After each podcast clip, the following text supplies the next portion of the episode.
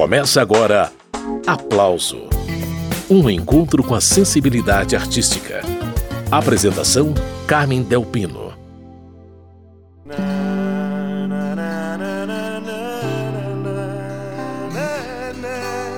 O assunto do aplauso de hoje é Belchior. Quem participa do programa é a jornalista e escritora Cris Fuscaldo. Ela escreveu, junto com Marcelo Bortolotti, o livro Viver é Melhor que Sonhar Os Últimos Caminhos de Belchior. Publicação que desvenda o que aconteceu com o cantor e compositor cearense durante seus últimos 10 anos de vida. Antes de começar a entrevista, vamos à canção Fotografia 3x4. Eu me lembro muito bem do dia que eu cheguei, jovem que desce do norte pra cidade grande os pés cansados e feridos de andar légua tirana. E lágrimas nos olhos de ler o Pessoa e de ver o verde da cana.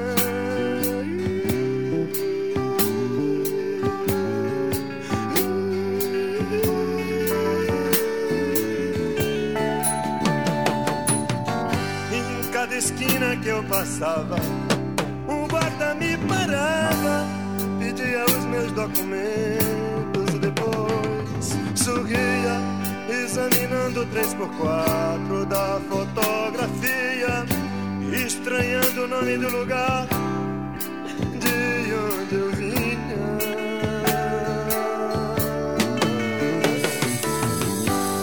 Pois o que pesa no norte, pela lei da gravidade.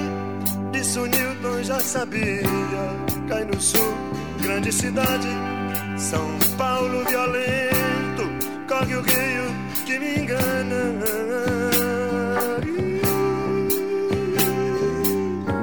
Copacabana, Zona Norte, os cabarés, tá lá onde eu morei.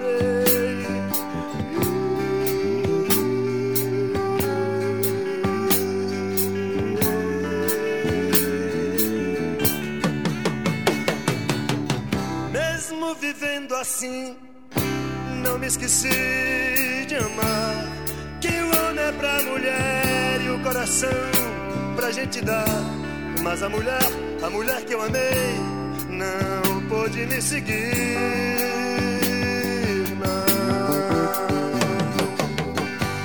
Não. Esses casos de família e de dinheiro eu nunca entendi bem. Veloso, o sol não é tão bonito pra quem vem do norte vai viver na rua.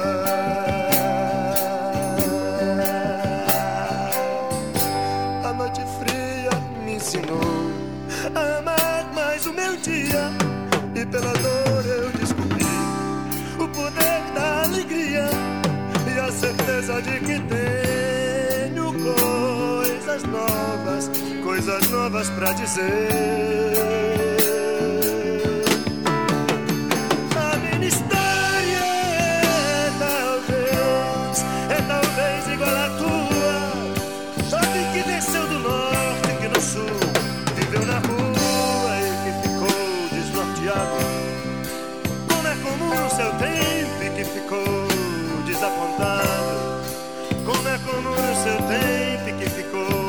Apaixonado e violento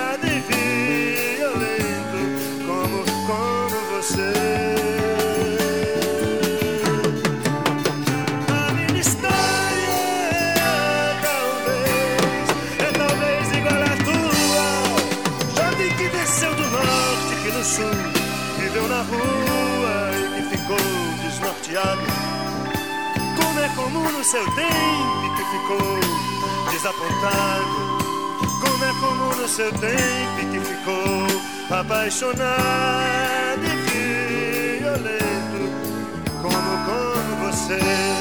Eu sou como você, eu sou como você, eu sou como você. Que me ouve agora,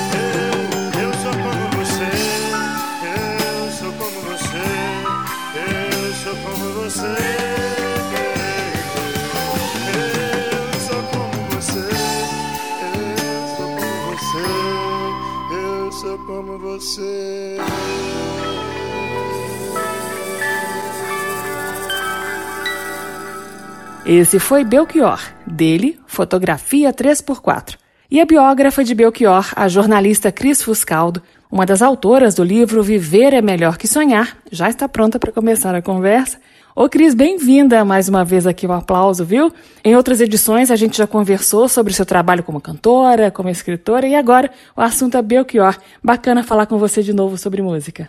Obrigada, Carmen, pelo convite novamente. Adoro estar aqui com você. E, bom, conversar sobre música é sempre bom, né? E um beijo aí para todo mundo que está ouvindo a gente também. Bacana, Cris. Você e Marcelo Bortolotti escreveram um livro Viver é Melhor que Sonhar, Os Últimos Caminhos de Belchior, que saiu pela Sonora Editora, não é isso?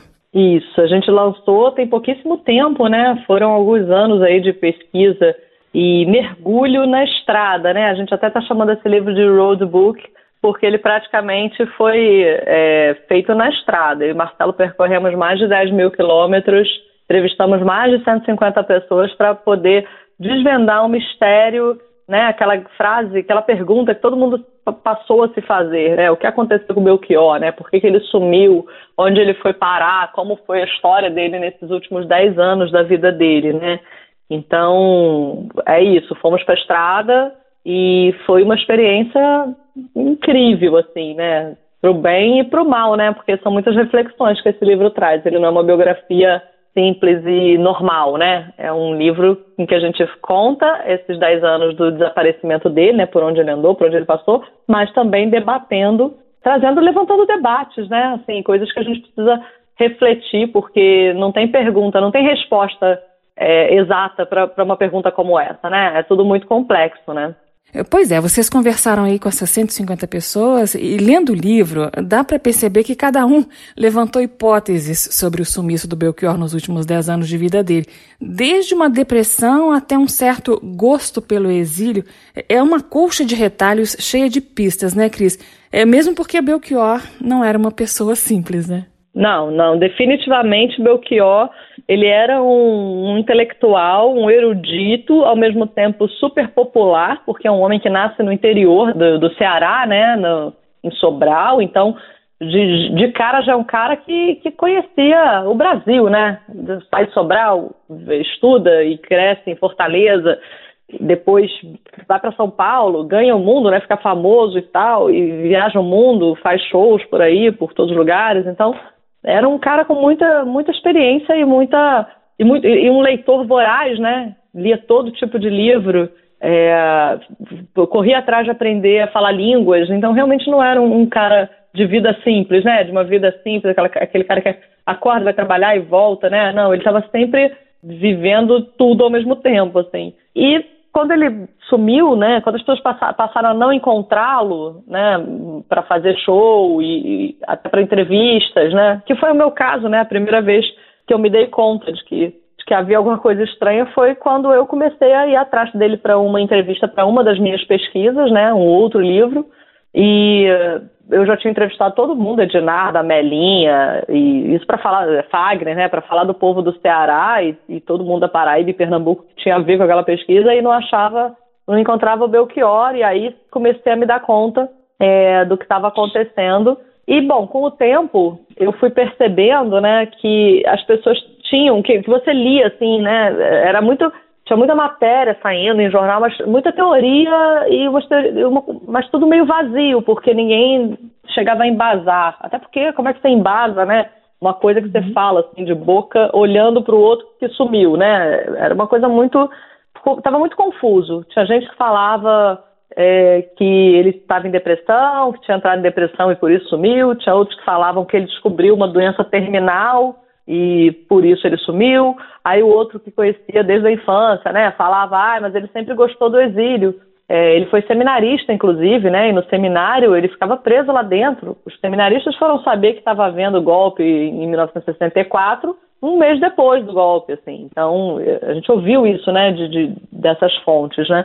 Então, a, é, a gente queria, eu e Marcelo, a gente, quando a gente começou a conversar, é, os dois tinham o mesmo interesse, que era contar essa história, mas não no formato jornalístico. Apesar de sermos dois jornalistas, é, nos conhecemos no doutorado de literatura, onde se reflete muito, se, se lê bastante para poder escrever qualquer coisa, né? Não é como a gente no jornalismo que tem que entregar a matéria no dia seguinte, então a gente escreve aquilo que dá para apurar naquela, ali de tarde. Que normalmente, né, a gente tem um compromisso com a verdade, né? Uhum. É, então não é isso não é não é desfazendo desse trabalho, mas é, o aprofundar esse trabalho muitas vezes tem que sair das páginas do jornal para ir para outro lugar, né? E o livro é a melhor a melhor plataforma para isso. E o Marcelo tinha feito uma matéria, inclusive, já um pouco pensando sobre isso. Poxa, fiz, é, consigo contar aqui o que eu apurei, mas não consigo aprofundar realmente, né? Ele ainda conseguiu até um pouco mais do que alguns veículos, porque a matéria dele era para uma revista. E eu li a matéria dele, foi o que me inspirou a pensar nesse livro. Né? E quando eu conheci ele, é, falei para ele: a gente tem que fazer, a gente tem que dar continuidade àquilo que você tentou fazer ali, que é o que eu já pensava também em fazer. E aí a gente foi aprofundar usando essas fontes como referência, né? entrevistando elas, e não necessariamente elas saberiam nos dizer ah, realmente ele, ele sei lá, estava em depressão, né?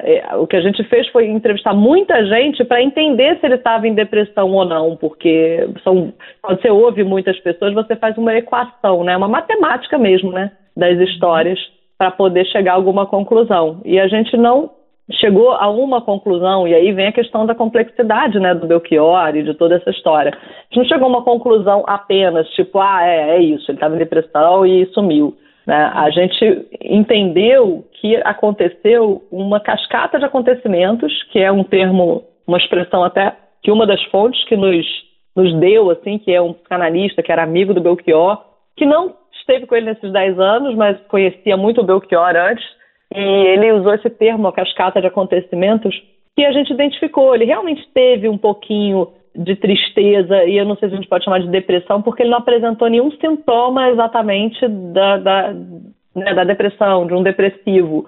Mas ele quis se retirar por um tempo. É, a gente encontrou, por exemplo, matérias, entrevistas em que jornalistas famosos perguntavam para ele: Nossa, mas a gente não te vê mais por aí, você não está tocando, cadê sua música? E aí ele respondia: Eu estou aqui sim, minha música está tocando nos shows que eu faço. Como se quem diz: é, eu estou tocando, vocês aqui não estão procurando, a rádio não está me dando espaço, a TV não está me dando espaço, né? Ele chegou a um ponto que ele estava fazendo muito show, mas para um mesmo público, né? Então ele estava chateado com isso. E aí eu acho que ah, não, chegou a configurar uma depressão profunda, mas uma depresinha, aquele sentimento, né? De, poxa, acho melhor eu parar essa carreira e pensar em como eu posso dar uma virada, né? Só que quando ele para e dá, um, dá uma saída, né, para um período aí sabático, para refletir pensar, as coisas começam a acontecer. Ele não pagou a conta que ficou para pagar depois, aí, aí, ele é cobrado por essa conta, e a imprensa vai, é, desvenda ele, né, descobre e expõe ele até como um criminoso de uma maneira ruim. É, e aí, bom, vai acontecendo, acontecendo, acontecendo, no fim ele não consegue mais voltar, né? Então foi uma, uma série de, de coisas, né? Tal da cascata de acontecimento é a teoria um pouco mais que a gente se aproxima, é, enfim, acaba se aproximando um pouco mais e, e é, é, meio que permeia o livro, né? Que a gente vai justamente narrando esses acontecimentos, né? Muito bem, essa é a escritora Cris Fuscaldo, uma das autoras do livro Viver é Melhor que Sonhar, Os Últimos Caminhos de Belchior. Ainda tem muita prosa pela frente, mas por hora, vamos com música. Coração Selvagem.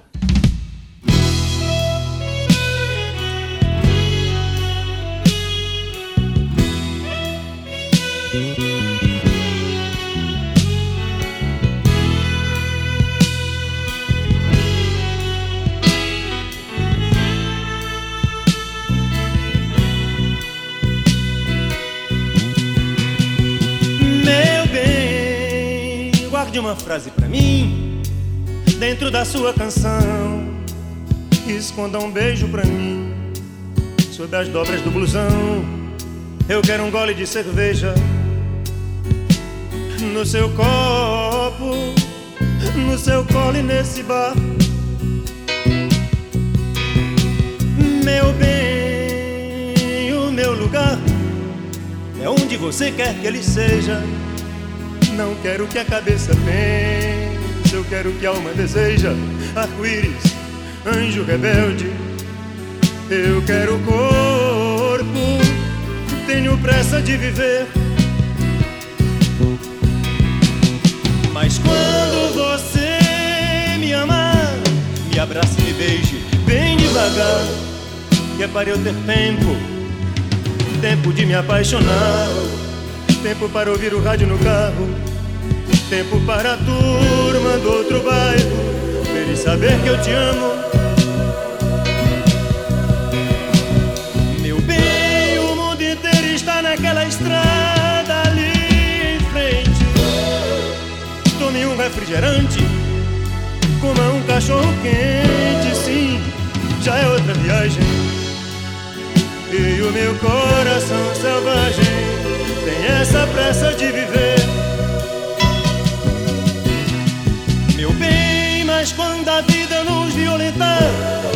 Pediremos ao bom Deus que nos ajude. Falaremos para a vida.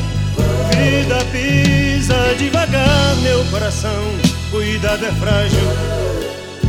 Meu coração é como um vidro, como um beijo de novela. Meu bem, talvez você possa compreender a minha solidão, o meu sonho, a minha fúria e esta pressa de viver.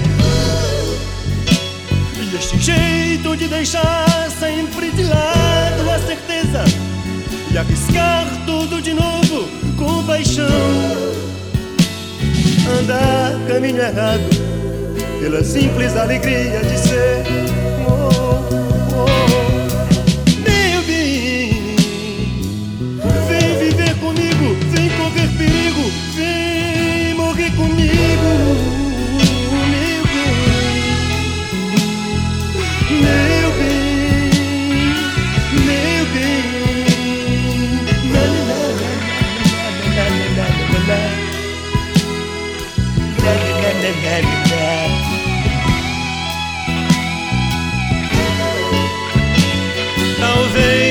Jovem, alguma curva do caminho, algum punhal de amor traído completará o meu destino. Uh, uh,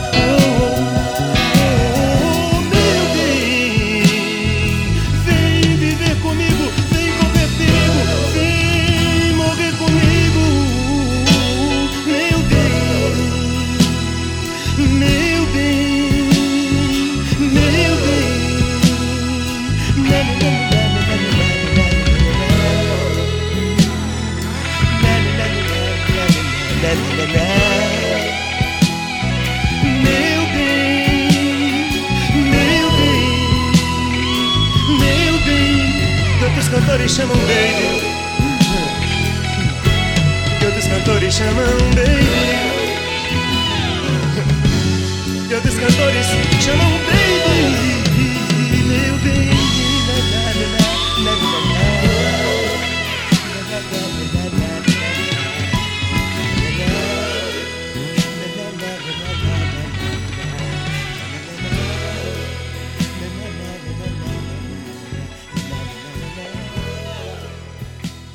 Belchior, dele, Coração Selvagem. E eu retomo agora a conversa com a jornalista e escritora Cris Fuscaldo sobre a biografia de Belchior que ela escreveu em parceria com Marcelo Bortolotti. Ô Cris, é, quando o Belchior desapareceu do radar, ele estava com 60 anos. Olhando de fora parece que foi abrupto, para ele eu não sei se foi assim, mas o fato é que ele entrou numa roda de acontecimentos que foram se agravando, né? Ele chegou a depender da ajuda de desconhecidos, dormiu na rua, passou uns perrengues complicados, e você e Marcelo narram esses momentos no livro, mas sempre passando longe do sensacionalismo, né? Eu achei isso bem bacana. É, eu acho que você pegou no ponto aí. Pra gente pareceu abrupto, mas não foi abrupto. Porque se você pensar que uh, o, o Fantástico fez uma matéria falando sobre isso, sobre esse sumiço, ali em 2009. Ele já estava sumido desde 2007, ou seja, já tinha dois anos até as pessoas perceberem que ele sumiu. É, sumiu não, né? Porque em 2007 ele parou de fazer show. Mas em 2008 ele chegou a dar entrevista no Jô Soares e tal, né? Fez uma participação num show do Tom Zé aí em Brasília, inclusive. Então, ele não estava sumido, sumido. Ele estava participando de, de algumas coisas, né? Alguns eventos e tal. É, mas não estava fazendo show, não estava na mídia. E aí quando, quando aconteceu, quando foi né, exposto isso, parecia que ele estava super, super, super sumido, mas na realidade ele ainda não estava tão sumido assim. É, só que antes disso, muito antes disso, tinha toda uma vida é, dando uma dando rasteira nele, né? E ele na vida também, né? Porque também ele não é apenas o, a vítima e, e, né, ou o herói, né? Que a gente precisa também colocar isso, né? Ele fez coisas certas e ele fez coisas erradas, né? Antes, bem antes disso, ele tinha, por exemplo, duas filhas fora do casamento, que levou um tempo ali para ele conseguir contar para a família oficial, né, para a esposa e os filhos. É, e quando ele conta, a família fica muito chateada, é, magoada e acaba rejeitando ele. Isso é um dos fatores também, né? Porque no que a família rejeita, ele sai de casa e fica dormindo no ateliê sozinho. E aí ele conhece uma outra mulher que já é mais aventureira, topa de fazer essa viagem com ele, né? Então, isso é um dos pontos. Isso tudo é um processo, porque ele conhece essa mulher ali em 2006. Ele conta para a família essa história em 2007 também nesse período que ele conta para a família que ele está vivendo isso, ele percebe que os cachês dele, que ele está viajando que nem um louco, um cara de 60 anos, que precisa pagar as contas, é, só que isso, para fazer isso, ele precisa viajar o tempo todo para fazer muito show, show pequeno, para pouca gente, com cachê baixo. Um, e ele vendo o entorno dele, Zé Ramalho fazendo shows lotados, ao seu Valença, né? Todo, todo um uhum. Fagner, né? Fagner com muita música em trilha de novela. Ele nunca tinha tido música em trilha de novela, porque a, a TV nunca deu esse espaço para ele. Ele nunca apareceu nos programas da, da TV. Curiosamente, foi parar nesse do Jô Soares aí em 2008, mas não era uma coisa comum ele tá, ele ter esse espaço que Fagner tinha, né, que outros músicos da geração dele tinham. Então, com 60 anos, ele falou: pô, tô aqui me lascando, trabalhando como se eu tivesse 30, sabe? Já é, cantando as mesmas músicas, porque o disco novo os discos novos, coisas que ele fazia de novidade, não ganhavam a mídia, né? Então, a, a, a máquina é muito cruel, né, Carmen? O, a indústria é muito cruel, a indústria da música é muito cruel e, e, a mídia também, né? A gente vê só o lado bom, o lado ruim a gente não vê, a gente que está assistindo, né? E o lado ruim foi esse, ele estava muito é, cansado, é, rejeitado, né, pela mídia e tudo, e para completar, na vida pessoal aconteceu isso, né? Ele tá resolver contar para a família das duas filhas fora do casamento e ele ser rejeitado também pela família. Aí, pô, fica difícil, né? Só que isso tudo foi um processo longo, não foi de uma hora para outra, né? O, a própria reflexão sobre a carreira levou anos. Ele começou a fazer é, pinturas, né? Começou a pintar. É, eu, eu, encontrei ele em 2006 em um festival e eu fui entrevistá-lo. Eu queria falar de música e ele não parava de falar da Divina Comédia que ele estaria traduzindo ele perdeu o interesse pela música, mas ao mesmo tempo ele tinha que subir no palco porque era aquilo que pagava as contas dele. Quando ele decide ali romper, quando a família rompe com ele, ele fala: Poxa, então, para que, que eu vou ficar também fazendo mil shows, rodando o Brasil, esse negócio que eu não quero mais fazer? Vou dar um tempo, vou dar um tempo e, e pensar no que fazer, de repente focar nas artes plásticas e tal. E aí começa o problema, né? Porque aí, aí a renda cai muito, a renda de show, bem ou mal, mesmo sendo pouca pouca não, né? Sendo cachês baixos, ele fazia muito show, então era meio que bancava todas as pensões alimentícias, né? Tudo que estava ali também sendo negociado naquele momento para ele pagar, né? Aí um gostinho do que você vai descobrir no livro Viver é Melhor que Sonhar, Os Últimos Caminhos de Belchior. Mais uma pausa na conversa com a escritora Cris Fuscaldo para ouvir Belchior. Comentário a respeito de John é o nome da música que eu separei para a gente ouvir agora.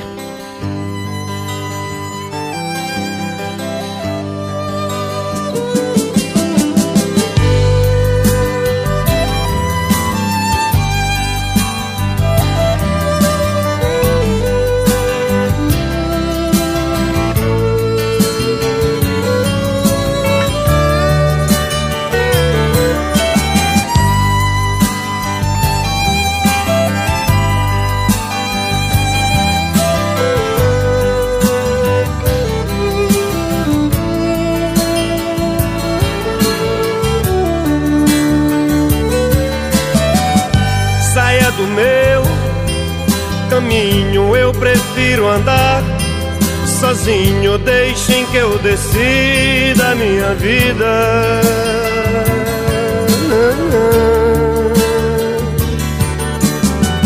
Não preciso que me digam de que lado nasce o sol, porque bate lá meu coração.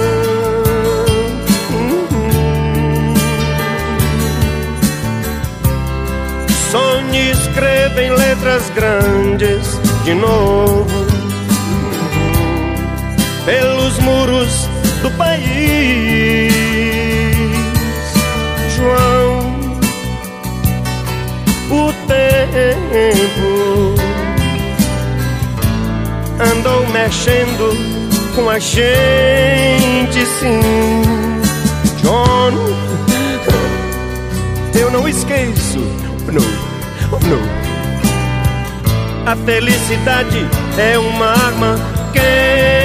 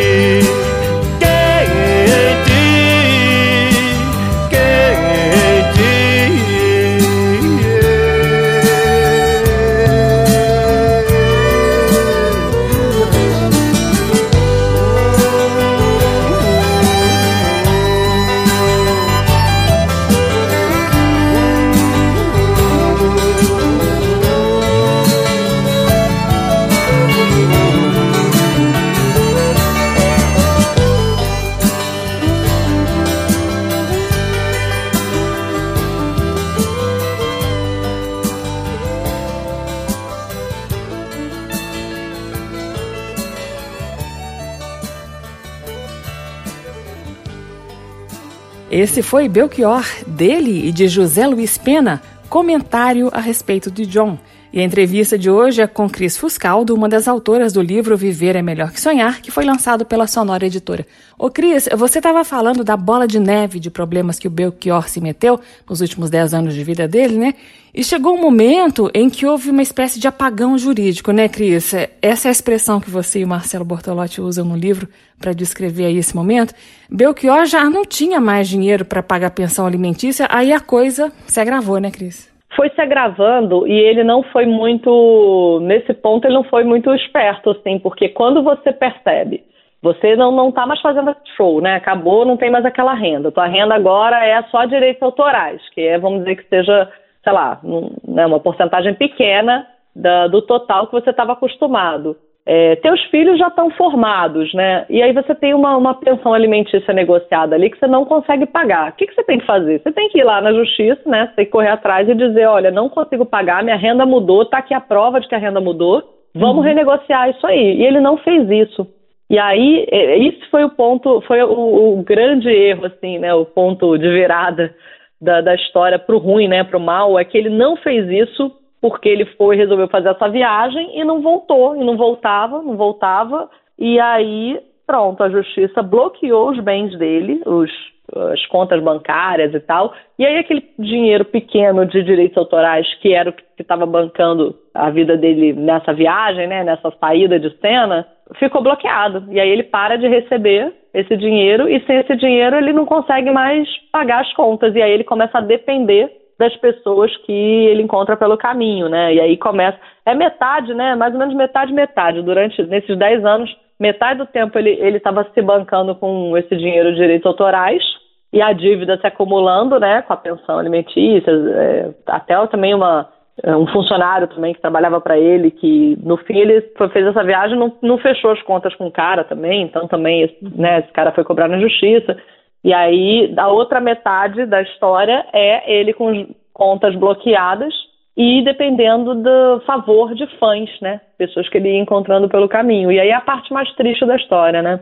Essa segunda parte da história, Cris Fuscaldo conta daqui a pouquinho, porque a gente vai fazer uma paradinha para ouvir Belchior cantando uma das canções mais cortantes do seu repertório, a Palo Seco.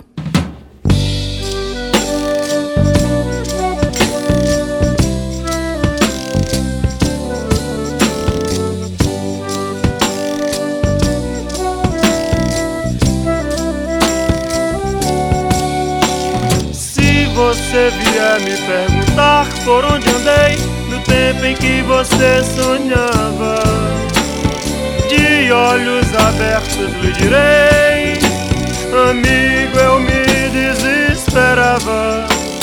Sei que assim falando pensas que esse desespero é moda em 73, mas ando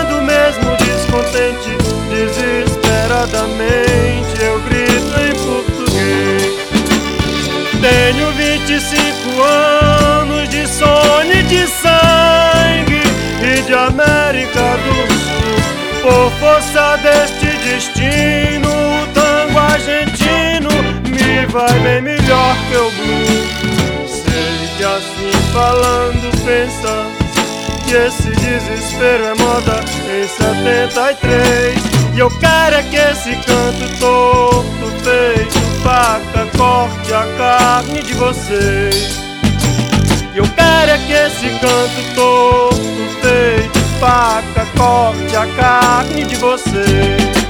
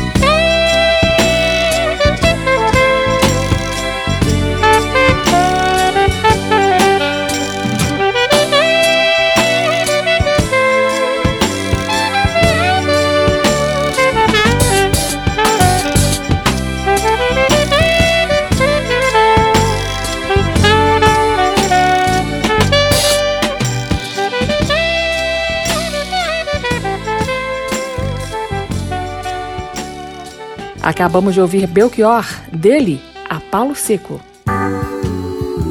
Eu estou muito cansado do peso da minha cabeça, desses dez anos passados, presentes, vividos. Entre o sonho e o sonho Cris Fuscaldo, uma das autoras do livro Viver é Melhor que Sonhar, Os Últimos Caminhos de Belchior, continua fazendo companhia pra gente aqui no Aplauso. Ô Cris, na segunda parte do alto exílio de Belchior, ou seja, nos últimos cinco anos da vida dele, quando o dinheiro dos direitos autorais estava bloqueado pela justiça, que ele não tinha mais como pagar as próprias contas, o Belchior passou a viver de favores de pessoas aleatórias que passavam pelo caminho dele, de fãs principalmente. Situação complicada, né, Cris? Muito complicado, porque são pessoas que, em geral, querem receber o Belchior, né? São pessoas que não estão acostumadas a conviver com o artista, então, quando elas têm a chance de encontrar um artista, elas querem esse artista dentro da casa delas. Só que depois de alguns dias, esses, esse artista, é, ela, elas se dão conta de que ele não é só um artista, ele é um homem, né? Ele é um homem acompanhado do, de uma companheira, então, na verdade, tem um casal dentro da, da casa né, dessa pessoa ocupando espaço e tendo suas próprias manias, né? Enfim, aquela coisa que a gente já sabe, receber visita é bom durante um fim de semana, né? Depois você começa a ficar cansado. E aí isso, essa parte é bem triste, né? Tem um momento que eu fiquei particularmente muito tocada quando a gente foi entrevistar um juiz que estava de plantão no fórum de Porto Alegre. É, e é isso, né? Ele foi para o Uruguai, depois ele acabou via fronteira, né? Atravessando a fronteira e parando no Rio Grande do Sul, passando por várias cidades, né? Do Uruguai, Rio Grande do Sul, até chegar a Porto Alegre e depois até depois indo para Santa Cruz que é a cidade onde ele acaba vivendo mais tempo e morrendo, né? Onde ele morreu. Santa Cruz do Sul, lá no Rio Grande do Sul. E lá em Porto Alegre, na hora que ele chega, ele chega numa situação um pouco complicada, sem dinheiro, com a imprensa perseguindo, querendo fazer matéria, tipo paparazzi mesmo atrás dele. E aí uhum. ele chega no fórum com a Edna, essa companheira dele, com fome, cansado, com olheira e tal. E aí pronto, o juiz dá uma força ali, dá, empresta o quartinho do fórum para eles darem uma descansada, compra uma comida, arranja um lugar para ele ficar. E aí depois, eh, né, isso foi uma, uma das ajudas que ele teve. E esse juiz falou para a gente na conversa: ah, todo mundo queria ter Belchior por um tempo, né, em casa, mas depois cansava do, do, do, ídolo. Não foi com essas palavras, mas foi mais ou menos isso que ele quis dizer. E foi isso que eu falei, né, antes. E isso me, me tocou muito, porque a gente, a maneira como a gente lida, né, com os ídolos, com os artistas, ela é muito cruel para o artista também, né? Claro que muito artista, a maioria sabe lidar com isso, aprendeu a lidar com isso e até vestiu, né, um escudo, uma tem uma carapaça aí que permite que ele consiga se preservar. Mas no geral, a maioria, muitos, muito artista acaba não conseguindo se preservar. Belchior se preservou até ali. Ali, como ele dependia dessa ajuda para comer, inclusive, ele teve que abrir, baixar essa guarda e, e, e, se entregar aos, aos fãs, né? Se entregar mesmo, estar, entrar na casa desses fãs e tal. Só que é isso, uma hora ou outra, ele mesmo sendo Belchior, ele passava a ser o Antônio Carlos, né? E aí a pessoa mandava embora e ele tinha que tristemente é, ir parar e buscar outro lugar para ficar. Em alguns momentos foi fácil migrar de um lugar para o outro, de uma casa para outra e tal. Em outros momentos foi bem triste. Teve um momento Teve a cena lá em que ele e a Edna passaram o Natal num prédio abandonado é, em Santa Cruz do Sul, porque não, pôde, não puderam passar o Natal na casa das pessoas que estavam abrigando e foram parar nesse lugar que o, o fã lá comprou um colchão para ele, mas nem banheiro tinha. Eles tinham que usar o banheiro do, do porteiro do prédio, uma coisa assim. Então, é, tem uns momentos de decadência bem, bem delicados, bem tristes, né? Muito bem, essa é a biógrafa de Belchior, Cris Fuscaldo. Junto com o também pesquisador Marcelo Bortolotti, ela escreveu o livro Viver é Melhor que Sonhar. Depois de ouvir Divina Comédia Humana, a gente retoma a conversa e você vai saber mais detalhes sobre os últimos anos de vida de Belchior. Estava mais angustiado que um goleiro na hora do gol. Quando você entrou em mim como um sol num quintal. Aí um analista amigo meu disse que desse jeito não vou ser feliz direito, porque o amor é uma coisa mais profunda que um encontro casual. Aí um analista amigo meu Disse que desse jeito não vou viver satisfeito, porque o amor é uma coisa mais profunda que uma transa sensual. Deixando a profundidade de lado. Eu quero é ficar colado à pele dela noite e dia. Fazendo tudo e de novo dizendo sim à paixão. Morando na filosofia. Deixando a profundidade de lado. Eu quero é ficar colado à pele dela noite e dia fazendo tudo e de novo dizendo sim à paixão, morando na filosofia.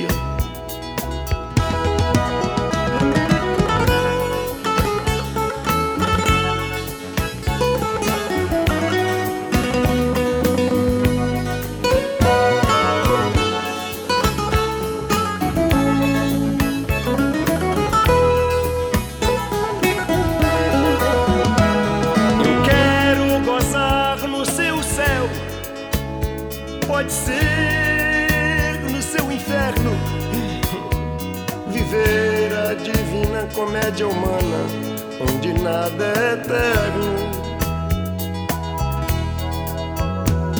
Eu quero gozar no seu céu, pode ser no seu inferno. Viver a divina comédia humana onde nada é eterno. Ora direis ouvir estrelas certo perdeste o senso, eu vos direi, no entanto, enquanto houver espaço, corpo, tempo e algum modo de dizer não, eu canto. Ora direis, ora direis, ouvir estrelas, certo perdeste o senso, eu vos direi, no entanto, Enquanto houver espaço, corpo, tempo e algum modo de dizer não, eu canto. Enquanto houver espaço, corpo, tempo e algum modo de dizer não, eu canto. Enquanto houver espaço, corpo, tempo e algum modo de dizer não, eu canto.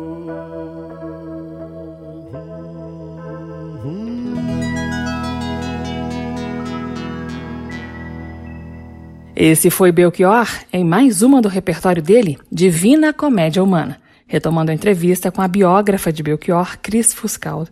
Ô Cris, eu queria que você falasse agora da Edna, que foi a companheira do Belchior nos últimos anos de vida dele. Figura controversa, não é não? Muito controversa, porque ela, a Edna, ela foi muito tem vários pontos de vista, né? Mas a gente, depois de muita entrevista, a gente identificou que ela foi uma mulher que abriu mão de si própria para proteger Belchior. Ela era uma apaixonada por Belchior e a gente descobriu isso com entrevistas de pessoas que conheceram ela antes, que ela já falava dessa paixão de, de, do Belchior com muita paixão, assim. Tem até uma, uma fonte que falou pra gente. Não, quando eu vi ela com Belchior na televisão, eu falei isso que é foco, porque ela já era, já dizia muito, já falava muito, já ia muito atrás do Belchior e conseguiu de fato se juntar a ele. Só que ela é uma pessoa difícil, uma pessoa misteriosa, uma pessoa que não, não, não tinha endereço fixo, é, nunca teve, assim, a gente nunca conseguiu, a gente pegou vários endereços que, que encontramos dela, de cadastros de coisas, e nenhum existia de fato. Então, é, uma pessoa que a gente não sabe muito nem da onde vem, né? Até para apurar a história dela foi muito complicado. Ela não, não, não deixava muito rastro assim pelo caminho. Mas ela se dedicou muito a Belchior e ela fez um papel. É, infelizmente, ela não era boa nisso. Ela não era uma boa empresária porque não trabalhou com isso antes, não estudou isso, não sabe, enfim, não tinha tino para ser empresária. Mas ela tentou ser. Ela tentou ser o que Paula Lavigne é para o Caetano né, que é aquela figura da mulher que protege, que é o escudo, que tem uma estrutura ali que a gente não chega no Caetano, a gente chega primeiro na, na estrutura da Paula para depois uhum. conseguir chegar ali no Caetano. A gente que eu digo, todo mundo, mídia, jornalista, fã, né? Acho que só chega em Caetano fora a Paula amigos dele, pessoais, assim. o resto tudo tem que passar por todo esse, né, esse, inter, esse intermediário aí. Então a Edna assumiu um pouco esse papel. Então, mas assim, ao mesmo tempo, estavam os dois na casa das pessoas, né? Então as pessoas queriam muitas vezes que o Belchior cantasse. E por isso que o juiz falou, né? As pessoas queriam ter o Belchior em casa. Já que ele estava em casa, pô, pega o violão aí e canta pra mim. Imagina, o Belchior vai cantar pra mim ao vivo aqui dentro da minha casa, entendeu? E aí a Edna falava, não, ele não vai cantar. Porque eles também não estavam querendo. Pô, o cara sumiu, ele parou de fazer show porque não aguentava mais cantar aquelas mesmas músicas. Por que, que ele vai cantar a cada casa que ele passa, que alguém dá um prato de comida, ele vai trocar aquilo por, por cantar, entendeu? Por... Então, é, era uma situação muito delicada e a Edna ficou nesse papel do policial malvado, né? Da pessoa, da empresária ruim, da pessoa que diz não. Então, muita gente brigou com ela, odiou ela, brigou com ela e pior, culpou ela e aí eu falo pior porque nesse ponto a gente achou extremamente machista a acusação de que ela foi a responsável, a culpada por tudo isso. Ela que não tinha, que não era a pessoa que tinha dinheiro, que não era a pessoa que tinha, não tinha vivência no exterior, não conhecia ninguém no Uruguai, ou seja, quem planejou ir para o Uruguai foi Belchior, ela foi com ele. Quem não queria cantar era Belchior, porque se ele quisesse ele pegava o violão e cantava, né? Tanto que tem um momento lá no convento, que acho que é quando ele se identifica com a fase, com a, a fase em que ele foi seminarista, né? É, uhum. É, as freiras pedem para ele cantar e ele canta. Então, quer dizer, quando ele queria, ele cantava. Quando ele não queria, a Edna falava que ele não ia cantar. Mas ela acabou levando a culpa de tudo, né?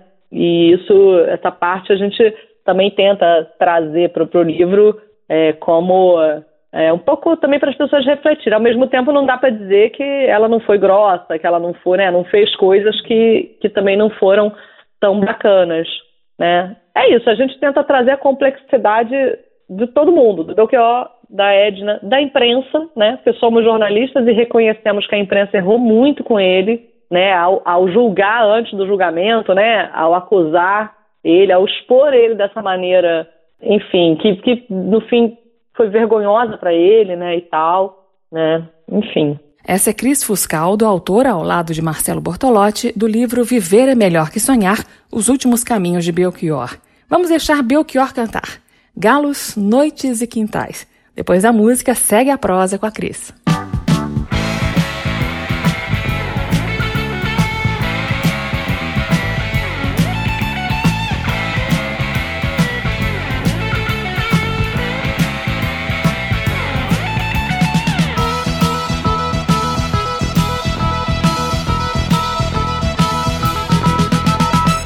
eu não tinha o olhar lacrimoso que hoje eu trago e tenho.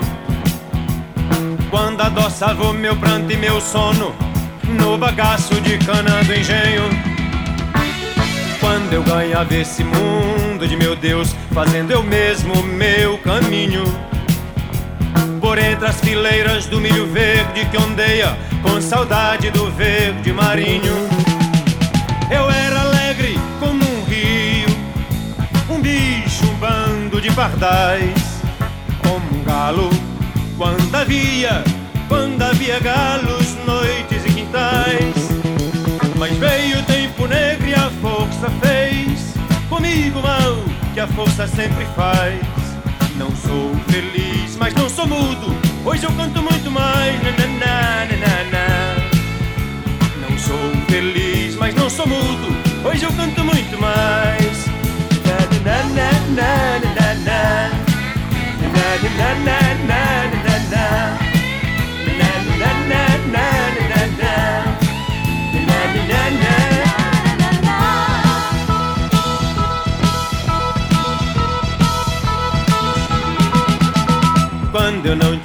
Olhar lacrimoso que hoje eu trago e tenho.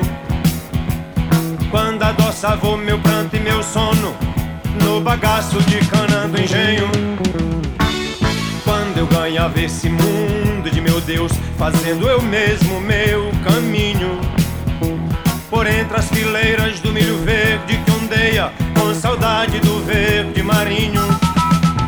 Eu era alegre bando de pardais, como um galo, quando havia, quando havia galos, noites e quintais. Mas veio o tempo negro e a força fez comigo, mal, que a força sempre faz. Não sou feliz, mas não sou mudo. Hoje eu canto muito mais. Na, na, na, na, na. Não sou mas não sou mudo. Hoje eu canto muito mais.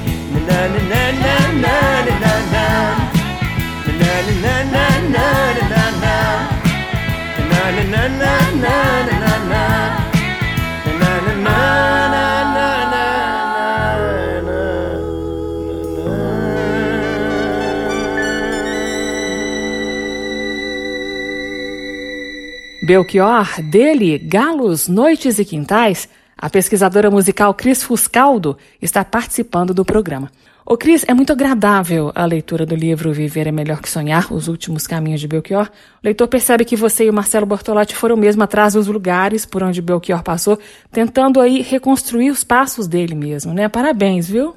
Ai, obrigada. Eu fico feliz de ouvir isso de você, porque eu sei que você é uma leitora qualificada, que, que está, está acostumada a ler, né?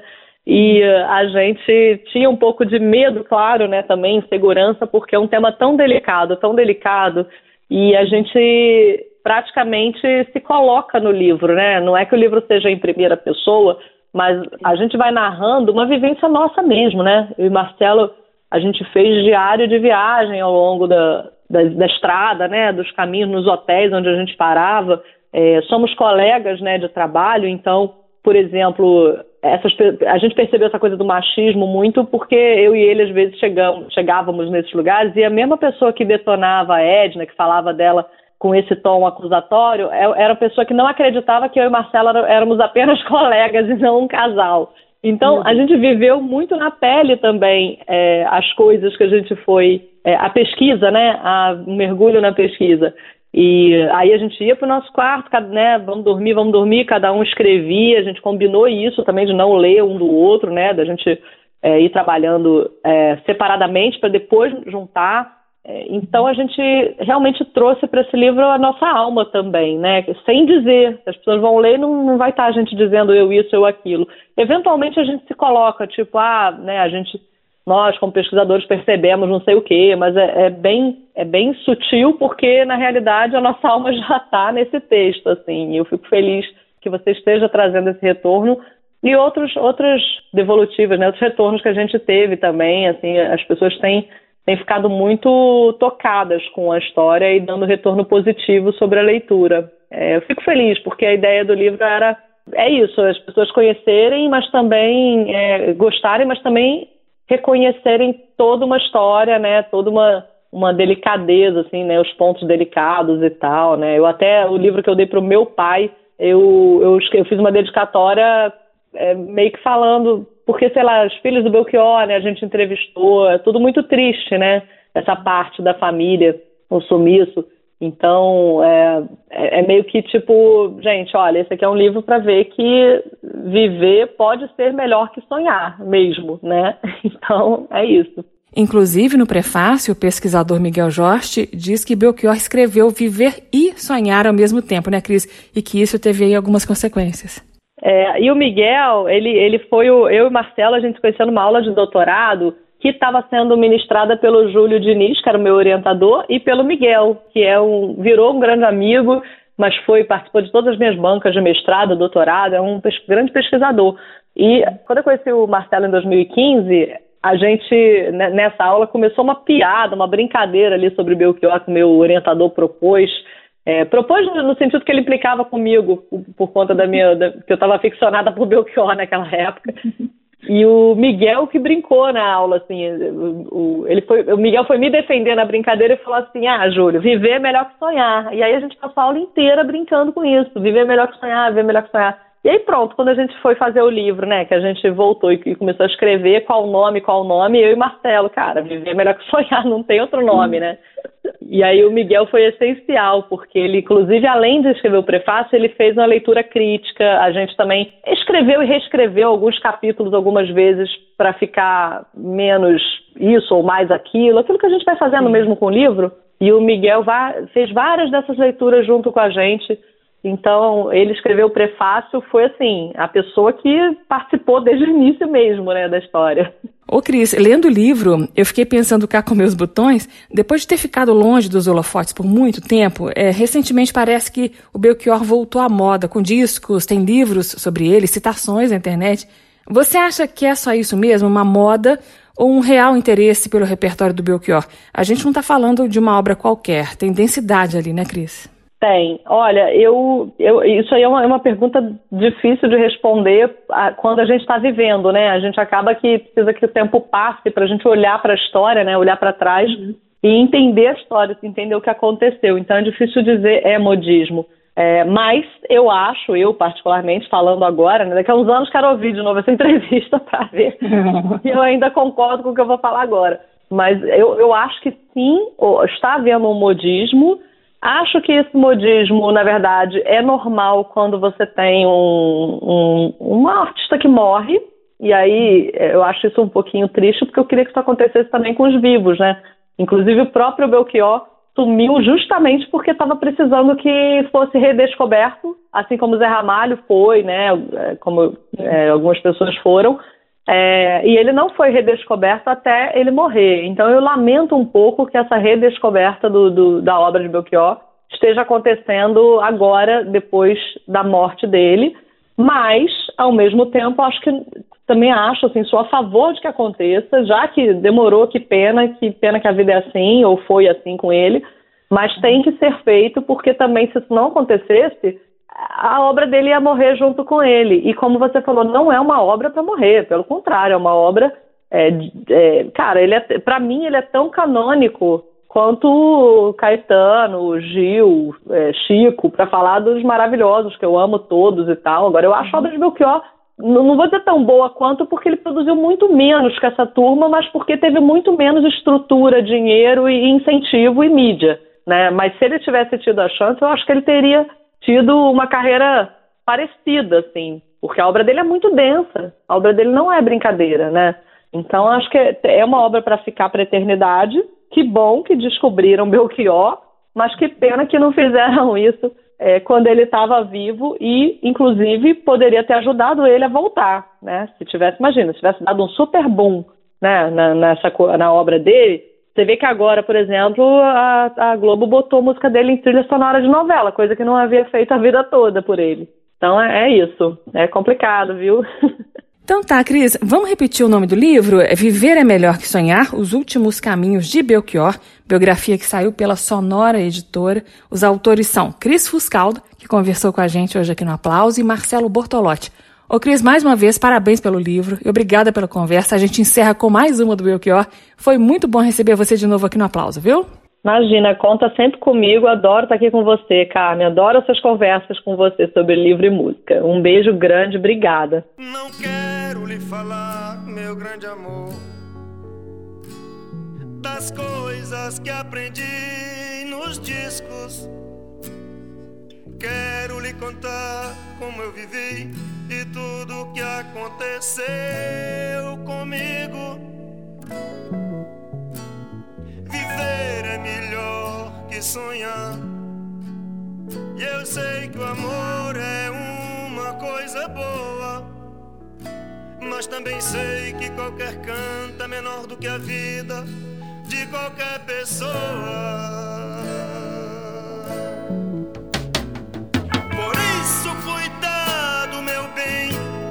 Há perigo na esquina. venceram e o sinal está fechado para nós que somos jovens.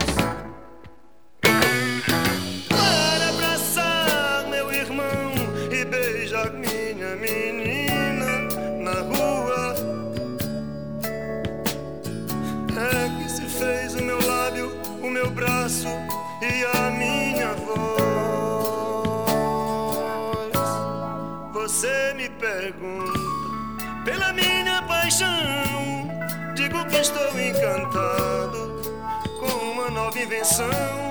Vou ficar nesta cidade, não, não vou voltar pro sertão. Pois vejo vivendo no vento o cheiro da nova estação. E eu sei de tudo na ferida viva do meu coração.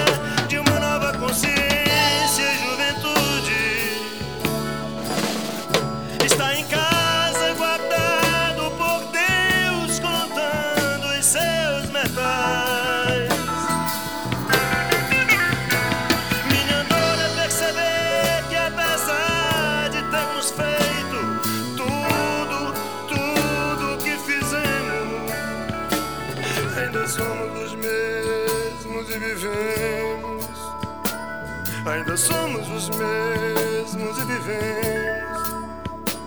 Ainda somos os mesmos e vivemos como os nossos pais.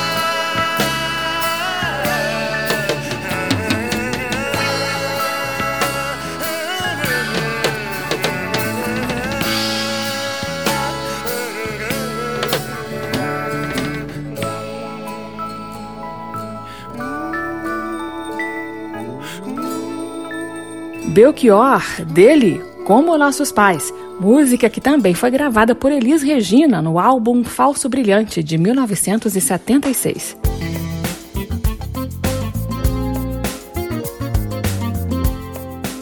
O aplauso termina aqui. Hoje eu entrevistei Cris Fuscaldo. Ela e o também pesquisador Marcelo Bortolotti escreveram a quatro mãos o livro Viver é Melhor que Sonhar Os Últimos Caminhos de Belchior, lançado pela Sonora Editora. Você encontra essa e outras edições do Aplauso em podcast no seu agregador favorito. O arquivo de áudio também fica disponível no site da Rádio Câmara. O endereço é radio.câmara.leg.br, radio.câmara.leg.br. O Aplauso teve sonoplastia de Leandro Gregorini. Eu sou Carmen Delpino e na semana que vem eu volto com lançamentos ou resgates de momentos importantes da história da música brasileira. Tchau! Termina aqui. Aplauso um encontro com a sensibilidade artística. Uma produção da Rádio Câmara, transmitida pelas rádios parceiras de todo o Brasil. Apresentação: Carmen Del Pino.